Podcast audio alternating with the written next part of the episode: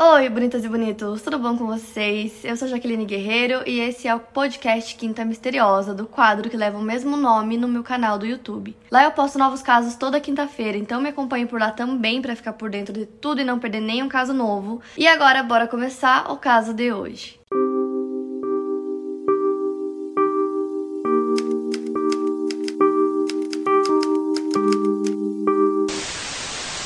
Kirsten Marina Costas nasceu no dia 23 de julho de 1968 em Oakland. Seus pais eram Arthur e Barrett Costas. Ela tinha um irmão chamado Peter e eles cresceram na pequena cidade suburbana de Orinda, na Califórnia. Seus pais decidiram se mudar para lá porque buscavam uma comunidade tranquila, bonita e com ótimas escolas. Orinda é uma cidade bem pequena, com uma população de 17.500 habitantes, muito calma, muito segura. A maioria das mães eram donas de casa enquanto os pais saíam para o trabalho. E com a família da Kirsten não era diferente, a mãe ficava em casa e o pai trabalhava numa empresa chamada 3M Corporation, era uma empresa muito boa. E os dois eram membros de um clube chamado Swim and Tennis Club.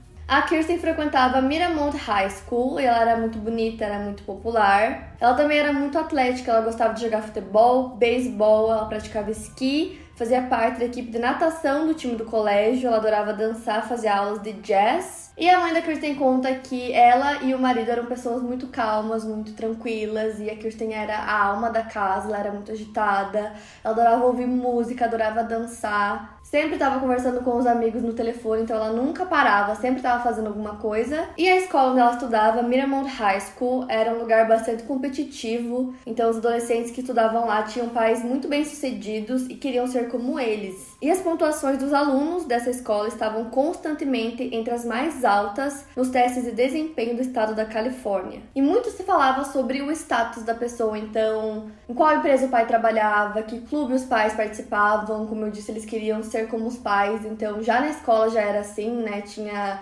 muita competitividade para mostrar quem era melhor, quem tinha o maior status. É, na época, para vocês terem noção, tinha muitos alunos de classe média, classe alta, que com 16 anos já dirigia uma BMW. Então aí vocês conseguem ter uma ideia de como era essa escola. A Kristen tinha vários amigos na escola, era bem popular, mas ela tinha um grupinho de amigas mais próximas que eram a Ashley Manfield, Lauren Shea e Bernadette Proddy. Elas eram todas muito parecidas, assim, mesmo padrão, e todas as meninas do colégio queriam ser como elas ou impressioná-las. Então, na primavera de 1984, a Kirsten, a Bernadette e a Lauren foram chamadas para fazer parte do grupo Bob O'Links. Eles eram mais conhecidos como The Bobbies. Então, esse grupo era tipo uma irmandade, uma organização onde só os alunos de elite eram chamados para participar. Então, os melhores alunos, os mais populares, com famílias mais influentes na cidade, os, né, as estrelas da escola eram chamados para participar, e não só da escola da Kirsten, mas de todas as escolas da cidade. Então, só os mais bonitos, mais populares eram chamados, e se você não se encaixava nesse padrão, você não era convidado. Normalmente, é, esse grupo tinha de 30 a 35 membros, então era um grupo bem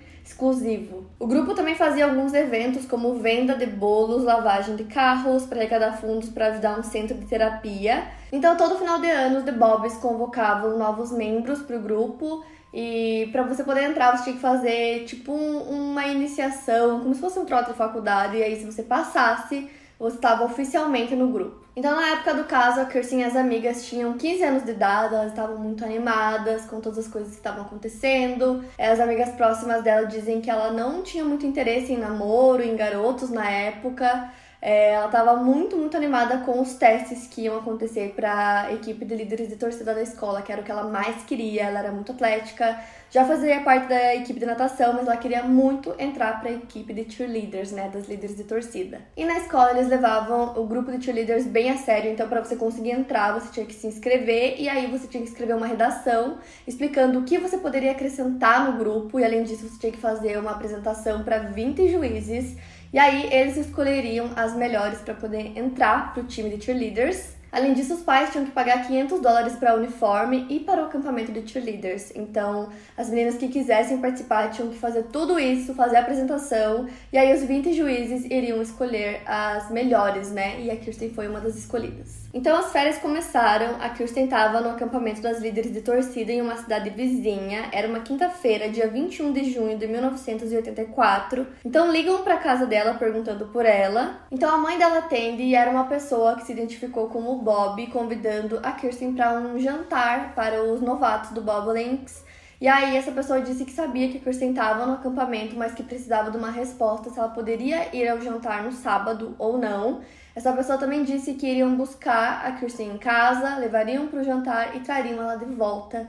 Então a mãe dela disse que sim, autorizou ela a ir ao jantar. E aí a pessoa respondeu que era um jantar privado, que a mãe dela não poderia comentar com ninguém, que só os novos membros estavam convidados e tal. Então não era para ela comentar com ninguém, a não ser a Kirsten. Então a Kirsten volta no acampamento e se prepara para o jantar dos Bobolinks dos novatos. E então ela tá lá se preparando, os pais e o irmão é, sairiam também naquele dia, era um sábado, dia 23 de junho de 1984. Então eles iriam é, para um jantar enquanto ela fosse para o jantar dos Boblings. A mãe dela pediu para ela deixar a luz da frente da casa acesa. Então os pais dela saíram e ela ficou em casa assistindo TV esperando que fossem buscá-la. Então, às 9 horas da noite, um carro chega para buscar ela. E saindo dali, eles foram para uma igreja presbiteriana em Idlewood Court. E depois de esperar lá por 40 minutos dentro do carro, a Kristen percebeu que não tinha nenhum jantar de iniciação. Então, ela ficou muito brava, saiu do carro e foi até a casa mais próxima e bateu na porta. Um homem chamado Alex Arnold, de 35 anos, atendeu. Ele estava em casa com alguns vizinhos. E quando ele abriu a porta, ele viu essa adolescente bem agitada e ela disse que a sua amiga estava ficando estranha e ela queria ligar para os pais pais. Ela pede para usar o telefone para ligar para os pais, o Alex deixa, então ela entra, liga para os pais, mas eles ainda estão no jantar, então ninguém atende. Na época as pessoas ainda não tinham celular, né? Então ela ligou para casa, ninguém atendeu.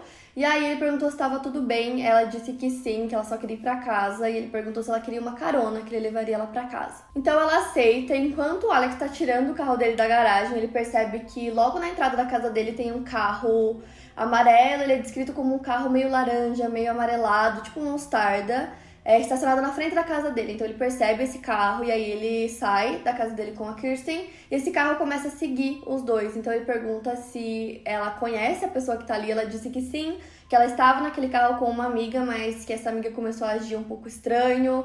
É, e aí ela não queria voltar para aquele carro de jeito nenhum, por isso que ela foi pedir para ligar para os pais. Então, chegando na rua da casa da Kirsten, ela pede pro Alex deixar ela numa vizinha, porque os pais ainda não estão em casa. E aí ele concorda, ele para o carro na frente da casa da vizinha dela, ela agradece, desce do carro e ele fica esperando até ela entrar. Então, quando ele estava prestes a sair dali com o carro, ele vê que o carro Mostarda seguiu eles até ali, parou atrás do carro dele. E aí saiu uma menina de dentro do carro, essa menina foi atrás da Kirsten, as duas começaram a discutir bem na frente da entrada da casa do vizinho da Kirsten. Então as duas tiveram uma breve discussão até que a menina ataca a Kirsten, então as duas caem no chão. Era noite, então não dava pra ver direito o que estava acontecendo. A Kirsten começa a gritar, então a menina sai dali. O Alex consegue ver que ela tava com alguma coisa na mão, ele não consegue ver o que era, mas ele vê um objeto vermelho então a menina sai, entra no carro, liga o carro e vai embora. Então nisso a Kristen sai correndo e vai para casa do vizinho da frente, que era o Arthur Hillman. Então ela sai correndo, gritando, pedindo ajuda para ele. Nisso, a menina do carro tinha saído, então o Alex estava dentro do carro dele, ele começou a seguir o carro Mostarda. Enquanto isso, a Kristen estava sendo socorrida pelo Arthur, pela esposa e pelo filho dele. Eles estavam em casa jantando quando ouviram os gritos dela e imediatamente foram socorrer. A Kristen estava sangrando muito, então o Arthur rasga a camiseta dela para tentar estancar o sangue e aí ele percebe que ela tinha levado cinco facadas, ela estava sangrando muito. Então ele tenta estancar o sangue, ele pergunta para ela o que aconteceu, quem fez aquilo com ela Ele conhecia a Kirsten desde que ela havia se mudado para o bairro com os pais, então desde que ela era bem criancinha, ela tenta falar, mas estava com dificuldade de respirar, então ela desmaia no colo dele. Cinco minutos depois, uma ambulância que o filho do Arthur havia chamado chega então a Kirsten foi levada às pressas para o Kaiser Hospital e logo após chegar no hospital ela foi declarada morta às 10 e meia da noite. Ambulâncias e viaturas do xerife entupiram a Orchard Road, que era a rua que ela morava. Vários holofotes iluminavam as casas na esquina normalmente tranquila, enquanto os pais e o irmão da Kirsten estavam chegando em casa após o jantar. Então quando eles chegam na rua, o pai da Kirsten percebe na hora que alguma coisa muito esquisita aconteceu, então ele sai correndo do carro para conversar com os policiais para perguntar o que tinha acontecido acontecido. A mãe dela ficou dentro do carro horrorizada, então foi um choque para eles, eles não tinham nem ideia. Então eles explicam para os pais da Kirsten o que tinha acontecido. Naquele instante, eles já sabiam que eles estavam lidando com um caso de homicídio. Porém, todas as testemunhas que viram aquela garota lá na frente não conseguiam dizer quem ela era, não conseguiram identificar. Então, lá naquele instante já começou a investigação para tentar identificar qual foi a arma do crime usada e quem era a pessoa que atacou a Kirsten. O vizinho que socorreu a Kirsten, Arthur Hillman, foi o primeiro interrogado, então ele começou a explicar tudo que ele sabia, tudo que ele tinha visto naquele momento. E nisso ele disse que ele tinha visto um carro estacionado na frente da casa dele e enquanto ele tá contando isso, esse carro chega. Porém, não era o carro da pessoa que atacou a Kirsten, era o carro do Alex que ele tinha visto. Então, o Alex volta pro local, sai do carro, é, a polícia começa a conversar com ele, então ele conta tudo: que ele tava em casa, que uma menina toca a campanha dele, que era a Kirsten, ela tava muito agitada, ela pede pra usar o telefone, explica que a amiga dela começou a ficar esquisita, ela só queria ir embora. Contou que ela não queria voltar para aquele carro de jeito nenhum, então ele deu carona pra ela. Ele conta também que ele viu a menina atacando a Kirsten e depois entrando no carro e fugindo. Então ele disse que seguiu o carro da menina que atacou a Kirsten por um tempo. É, como aconteceu tudo muito rápido, ele não conseguiu ver exatamente que objeto era aquele na mão dela. Ele não conseguiu perceber o que ela tinha feito com a Kirsten, ele não sabia a gravidade, então ele achou que o melhor era seguir aquela pessoa para tentar ver quem era, e aí ele pensou bem e voltou para ajudar a Kirsten, mas nisso já tava cheio de gente lá, já tinha sido levada pela ambulância. Então ele explicou que essa garota saiu do carro, que ela e a Kirsten começaram a discutir, que a Kirsten gritava para ela deixar ela em paz, que ela era muito esquisita, para ela ir embora até que essa menina atacou a Kirsten com um objeto que ele não sabia qual era. Ele achava que era só uma briga de garotas adolescentes, ele só conseguiu ver que o objeto tinha uma ponta vermelha, ele não sabia o que era, nunca imaginou que poderia ser um objeto capaz de matar Kirsten. Ele descreveu a garota como uma menina adolescente, loira, com rosto redondo. Ela usava uma camiseta amarela e calças de moletom vermelhas e dirigia um carro mostarda. Já passava das duas da manhã, a polícia ainda estava interrogando as pessoas. O chefe da investigação, que era o Stanley Garvin, disse que se lembra dos homens comentando que o caso seria encerrado até o amanhecer, porém eles estavam errados, porque até então nenhuma prisão havia sido feita. Enquanto os colegas e pais de Kirsten assistiam ao funeral dela cinco dias depois, o boato que se espalhou de um banco para outro era que o assassino havia chorado lá. Os pais, preocupados das outras adolescentes, ordenaram que as filhas sempre viajassem em pares ou trios, nunca andassem sozinhas, porque eles achavam que tinham um assassino à solta. Logo, a comunidade começou a coletar um fundo de recompensa, totalizando mais de 50 mil dólares. Os Bobs e outros amigos da Kirsten fizeram cartazes com uma descrição do crime e do assassino e colocaram em quase todas as lojas de Orinda. Ainda assim, nenhuma prisão foi feita. Os formandos da escola estavam no Havaí até que o nome de um suspeito começou a circular. O mesmo nome foi mencionado pelos pais preocupados reunidos no aeroporto para receber os graduados em casa. Lentamente, um consenso estava se formando. A suspeita era uma das colegas de Kirsten, Heather Crane. Mas no site que fala bem detalhado sobre é, essa garota, eles resolveram chamar de Heather Crane, mas foi um nome que eles usaram, não é o nome original da menina. Mas vamos chamá-la de Heather. E a Heather se encaixava naquele estereótipo das meninas da escola. Ela começou a namorar um dos jogadores de futebol do time da escola. Até que ela decidiu que ela não queria mais fazer parte daquele grupinho e não queria mais se enquadrar daquela forma. Ela sentia que ela era bem diferente deles, que ela não se encaixava.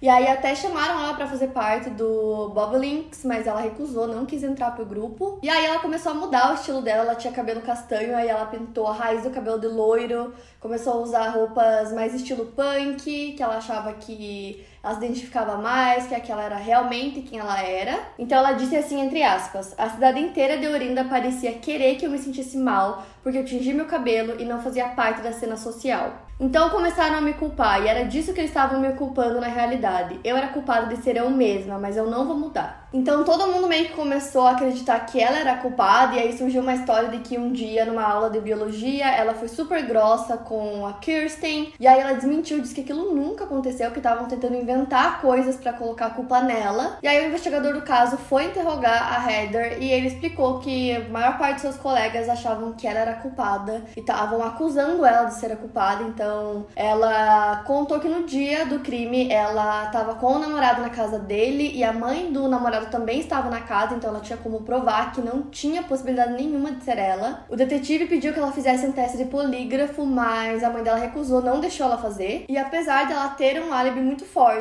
comprovado, as pessoas ainda insistiam que ela era culpada, então ficavam ligando na casa dela de madrugada pra xingar os pais dela. Então eles disseram que parecia que todo mundo sabia quem era o culpado, menos o xerife, menos é, as pessoas que estavam cuidando do caso. Eles tinham uma lista de suspeitos, mas até então eles não tinham como provar que nenhum deles é, era realmente a pessoa que cometeu o crime. E dentre os nomes dessa lista estava uma das amigas da Kirsten, a Bernadette Prody. E a Bernadette ela se encaixava naquele estereótipo que eu expliquei para vocês de popular, loira, é, que tinha muitos amigos e fazia várias coisas na escola. Ela, inclusive, tinha sido convidada para entrar pro grupo Bobbies. E o pai da Bernadette, que se chama Raymond, tinha um carro Mostarda, mesmo modelo que foi visto naquele dia do crime. E assim como a Kirsten, a Bernadette passou toda a primavera é, em casa treinando, aprendendo coreografias para tentar ser uma das novas líderes de torcida. Ela fez o teste, mas ela não passou.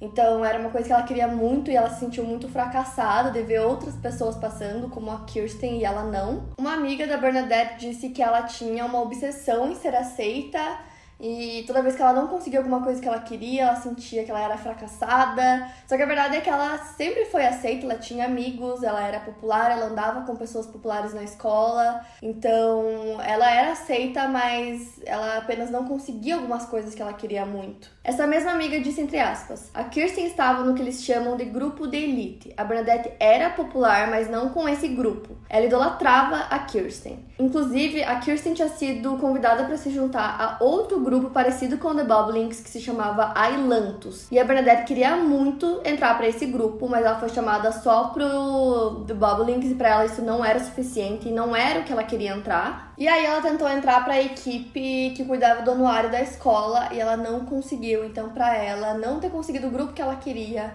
a equipe de líderes de torcida e o anuário da escola foi assim a gota d'água. Ela implorou pro reitor que reconsiderasse e aí começou a chorar pros amigos que ela era uma fracassada, que ela não conseguia nada do que ela queria. Só que para ela isso ia muito além é, de entrar para grupos da escola. Ela disse também que ela se achava muito feia, que nenhum garoto gostava dela, que o rosto dela era feio, que o corpo dela era feio. Então claramente ela tinha vários problemas de autoestima. E a Bernadette ela era a caçula de seis filhos. E todos eles eram bem mais velhos que ela, e ela sempre dizia que seus pais eram muito velhos, que eles não escutavam o que ela dizia, que ela não tinha com quem conversar em casa. E a Bernadette também sentia vergonha da casa dela, dizia que as paredes tinham tinta descascando, os móveis eram muito antigos, e ela queria muito ter uma casa moderna, com móveis caros, como muitas das amigas dela tinham. Os investigadores do caso decidiram conversar com a Bernadette e aí o álibi dela era que no dia do crime ela estava cuidando da filha da família Wynn, estava de babá da filha deles. E aí eles pediram para ela fazer um teste detector de mentiras, ela fez e passou. E aí eles acharam que não era necessário verificar se a informação era verídica, se ela realmente tinha ficado de babá naquele dia. Como ela passou no teste, ela foi descartada como suspeita. Então, à medida que o tempo passava eles não encontravam o suspeito, cada vez mais cresciam os rumores sobre a Heather. Então, começaram a dizer que o namorado dela tinha um carro mostarda, é, o que era mentira, ele nunca teve um carro mostarda. Começaram a dizer que os pais dela queriam se mudar para Inglaterra para evitar que fossem processados. Então as pessoas estavam evitando a Heather em todos os lugares da cidade, não só na escola, era uma cidade pequena, então todo mundo sabia do caso, sabia das acusações. E todo mundo acreditava que ela era culpada, então ela estava sendo evitada por todo mundo. Os pais dela acharam que era melhor transferir ela para outra escola, então ela foi transferida. Acusações e especulações continuaram durante o verão, mas ainda assim nenhuma prisão foi feita. Preocupados com o ritmo da investigação do xerife e desesperados para descobrir quem havia assassinado sua filha, os Costa contrataram um detetive particular com uma pequena parte do dinheiro da recompensa que havia sido arrecadado pela cidade. O investigador começou a checar todas as informações que a polícia tinha Ele foi investigando cada suspeito da lista da polícia e também o álibi de cada um, até que chegou na vez da Bernadette, que disse que estava de babá naquele dia para a família Wims. Ele foi até a casa da família Wims conversar com eles e conversou com a Johanna Wims e perguntou se era verídico. E ela disse que não, porque já fazia mais de um ano que a Bernadette não era chamada para cuidar das crianças dela. Quando o detetive contou essa informação para os policiais e para o xerife, eles disseram que ela tinha passado no teste de polígrafo, então não tinha como ela ter mentido. Mas aí eles ficaram insistindo e aí o detetive disse que eles estavam errados. O chefe da investigação, o Garvin, não fala sobre o incidente, mas o detetive particular da família diz que os deputados tiveram o polígrafo relido, dessa vez pelo FBI, e quando o resultado chegou, ficou claro que a Bernadette estava mentindo. No dia 11 de dezembro, a Bernadette foi convocada para uma conversa com Ron Healy, ele era um jovem agente do FBI, estava ajudando no caso. Ela manteve essa história inicialmente, mas quando Healy descreveu o perfil psicológico do suspeito no caso, entre outras coisas, que o assassino teria pouco remorso pelo crime, a Bernadette respondeu: Parece comigo. Ela perguntou a Hilly se ele já considerara que uma garota de 16 anos tivesse mais medo dos noticiários da TV do que de ir pra prisão. Ela também disse que queria ir para casa para pensar, então ele concordou. Ela não deu nenhuma confissão e as autoridades não tinham provas suficientes para prendê-la. Então a Bernadette foi para casa e pediu para conversar com a mãe. Ela disse que queria muito conversar com a mãe dela, que ela tinha um assunto importante. E aí a mãe dela disse que elas conversariam no dia seguinte porque ela estava muito cansada. Então no dia seguinte era um dia bem frio, a Bernadette entregou uma carta para a mãe dela e disse que a mãe dela só podia abrir aquela carta depois que ela fosse para a escola. Então ela saiu, foi pra escola e aí a mãe dela resolveu abrir e ler a carta. Na carta, a Bernadette dizia, entre aspas: Não posso trazê-la de volta, me desculpe. Consigo conviver com isso há um tempo, mas não posso ignorar. Sou ainda pior do que as palavras podem descrever e eu me odeio. Por favor, não me pergunte como eu pude fazer isso ou por quê, porque nem eu entendo, eu não sei o porquê. Eu preciso de muita ajuda e de amor. Eu não sei o que fazer. Sinto muito. A mãe da Bernadette, Elaine, ligou pro marido na hora. Os dois foram até a escola, pegaram a Bernadette e levaram ela para conversar com o xerife. Nessa conversa, ela fez a sua confissão sobre o caso. A confissão dela durou 90 minutos e foi gravada. A notícia voou pela cidade e todo mundo sabia que finalmente tinham prendido o culpado, mas ninguém sabia quem era. No dia seguinte, 11 de dezembro, praticamente todas as garotas da escola Miramont foram para aula. Até as que estavam doentes resolveram ir porque elas não queriam que confundissem sua ausência com prisão. Então elas saberiam que quem faltasse naquele dia provavelmente seria ocupada e a única pessoa que faltou naquele dia foi a Bernadette. No dia seguinte à prisão, o xerife convocou uma coletiva de imprensa. Sua equipe dedicou 4 mil horas de trabalho, seguiu mil pistas, entrevistou 800 pessoas e verificou 750 carros, disse o xerife à imprensa, enquanto ele e outros investigadores ficavam na frente dos fotógrafos e repórteres. Três meses depois, no dia 11 de março de 1985, os moradores de Orinda lotaram um tribunal local para o julgamento da Bernadette Proddy. No início do processo, ela estava sentada com o rosto virado para frente, os olhos sem foco, mas quando Barrett Costas, mãe da Kirsten, se afastou do banco das testemunhas, ela foi diminuindo o passo ao passar pela Bernadette foi quando a Bernadette se virou e nunca mais olhou para frente no tribunal. Ela estava com a irmã e a mãe ao seu lado, segurando sua mão. As três choraram em vários momentos no tribunal. Eles leram a carta que ela confessou para a mãe e também tocaram a confissão gravada de 90 minutos. Durante aqueles 90 minutos não dava para ouvir nada no tribunal, era silêncio completo, todo mundo ouvindo tudo que ela havia falado. A primeira pergunta que ela fez durante a sua confissão foi: "O que vocês vão dizer à imprensa? Eu vou para o salão juvenil ou vou voltar para Miramont? Eu não posso posso viver se as pessoas souberem, eu prefiro morrer. A Bernadette tinha muito medo de voltar para a escola porque ela sabia que os alunos não perdoariam o que ela fez e ela tinha mais medo ainda de uma má reputação, do que as pessoas diriam. Toda aquela exposição pública, humilhação, ela tinha muito mais medo de todas aquelas coisas do que ir pra cadeia de fato. Quando perguntaram para ela o que a Kirsten havia feito para deixá-la tão irritada a ponto de cometer o crime, ela disse que ela estava muito chateada com várias coisas que tinham acontecido, que ela não tinha conseguido entrar pro grupo que ela queria, é, para as líderes de torcida, que ela não tinha conseguido nem entrar no anuário, que ela tinha muitos sentimentos de inferioridade e que ela não sabia explicar, que naquele dia ela se sentiu muito mal. Ela contou também sobre um episódio de uma viagem que eles fizeram, estava todo mundo esquiando e ela não tinha tanto dinheiro como as amigas e aí ela estava usando umas botas e uns pares de esquis velhos e aí ela disse que a Kirsten fez uma piada, um comentário sobre eles e que de repente ela sentia que tava todo mundo olhando para eles, mas que só a Kirsten teve coragem de falar alguma coisa e que ela estava se divertindo até aquele momento. Então ela confessou que realmente foi ela que ligou aquele dia para casa da Kirsten, convidando para ir para aquele jantar dos The Bobs, que era mentira. Ela disse que quando ela chegou para buscar a Kirsten, ela olhou para ela dentro do carro e falou: "Ah, é você". E aí elas foram naquele estacionamento da igreja. É, acabou rolando uma discussão entre as duas. E aí ela disse que a Kirsten saiu correndo do carro, é, dizendo que ela era muito esquisita, que ela tava muito estranha. E aí ela decidiu seguir o carro do Alex até a casa da Kirsten, mas ela disse que ela só fez isso porque queria ter certeza que a amiga chegaria bem em casa. Mas enquanto é, eles estavam indo para casa dela, ela disse que começou a pensar em como a Kirsten contaria para as pessoas o que aconteceu naquele dia, que ela estava com medo que é, ela falasse mal dela, ou que ela começasse a inventar coisas, ou dissesse que ela é uma estranha, que ela é esquisita. Então ela disse que o seu medo mesmo era como a Kirsten iria descrever aquela noite para suas outras amigas, e aí ela começou a sentir muita raiva, e foi quando ela decidiu pegar uma faca que estava dentro do carro do pai dela, aquele carro mostarda era do pai, e aí ela foi atrás da Kirsten naquele momento de raiva e a atacou. A Virginia, a irmã da Bernadette, disse que ela havia deixado umas facas no carro que ela usaria depois para cortar tomates em casa. É, meio que para explicar que aquela faca já estava no carro e que não foi premeditado, que a Bernadette não tinha colocado aquela faca no carro de propósito. E aí a Bernadette contou que depois do crime ela foi para casa, escondeu a faca, Trocou de roupa, saiu com a mãe para passear com o cachorro. No dia seguinte, ela lavou a faca e guardou de volta na gaveta da cozinha.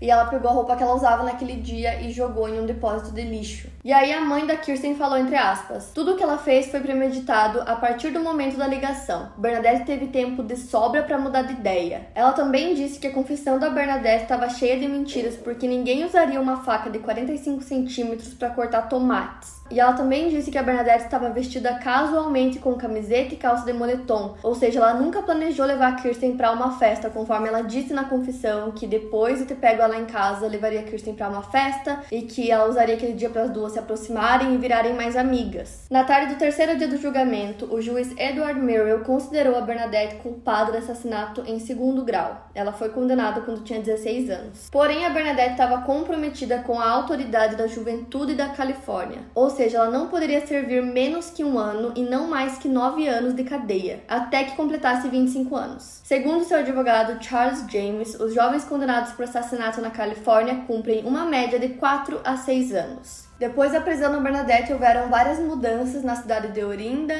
é, os estudantes voltaram a falar com a Heather depois que perceberam que ela não tinha nada a ver com o caso e que desde o início ela falou a verdade.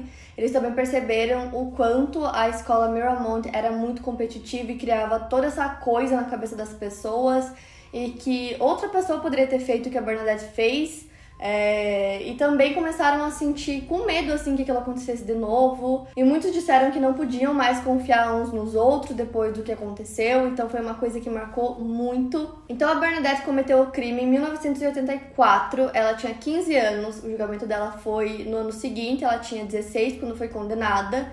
Em 1990, ela fez um pedido de liberdade condicional, que foi negado. Ela já estava com 21 anos de idade, ela era considerada uma presa modelo, e eles disseram que ela poderia fazer o pedido novamente depois de seis meses. Em 14 de dezembro do mesmo ano, ela faz o pedido novamente e é negado de novo. Os pais da Kirsten exigem que ela continue cumprindo pena. Eles se mudaram é, da cidade de Orinda e dizem que eles foram morar no Havaí depois de que né, todo o caso aconteceu e foi solucionado. E aí, no ano seguinte, no dia 13 de junho de 1991, ela pede novamente pela liberdade condicional e é negada de novo. Até que no outro ano, 1992, ela consegue sair da prisão. Ela cumpriu pena durante sete anos. Então, ela foi solta aos 23 anos de idade e logo depois que ela foi solta, ela se mudou de Orinda, não quis mais morar na Califórnia, ela mudou de nome e começou a estudar ciências médicas. E ela também estudou enfermagem, então ela se formou, ela casou. E aí foi lançado um filme inspirado no caso da Kirsten chamado Death of a Cheerleader, A Friend to Die For. Porém, quando o filme foi lançado, só é, as pessoas que moravam em Orinda sabiam que era de um caso real que tinha acontecido lá. E aí, depois de um tempo, em 2000, é, algumas pessoas começaram a pesquisar sobre o filme e descobriram que havia sido inspirado em um caso real. E foram atrás para descobrir quem eram aquelas meninas e aí encontraram o nome da Kirsten e da Bernadette, assim como várias fotos da época. Por conta disso, a Bernadette e o marido se mudaram algumas vezes. Ela ainda vive no anonimato, dizem que ela trabalhou em uma organização sobre câncer de mama, conduziu pesquisas, escreveu artigos médicos sobre suas pesquisas que foram publicadas em jornais médicos. Em 2012 fizeram um episódio inspirado no caso no show Deadly Women. Eu achei e vou deixar aqui na descrição para vocês o link. E eu também vou deixar para vocês um documentário que eu encontrei do caso aqui na descrição. E aí eu dei uma pesquisada para tentar ver o que mais a Bernadette tinha feito da vida dela hoje. Ela é casada, tem um filho, é, trabalha, tem uma casa super bonita, vive super bem. Para mais casos, siga meu podcast aqui no Spotify. Lembrando que os casos novos saem primeiro lá no meu canal do YouTube toda quinta-feira. Obrigada por ouvir, até o próximo caso.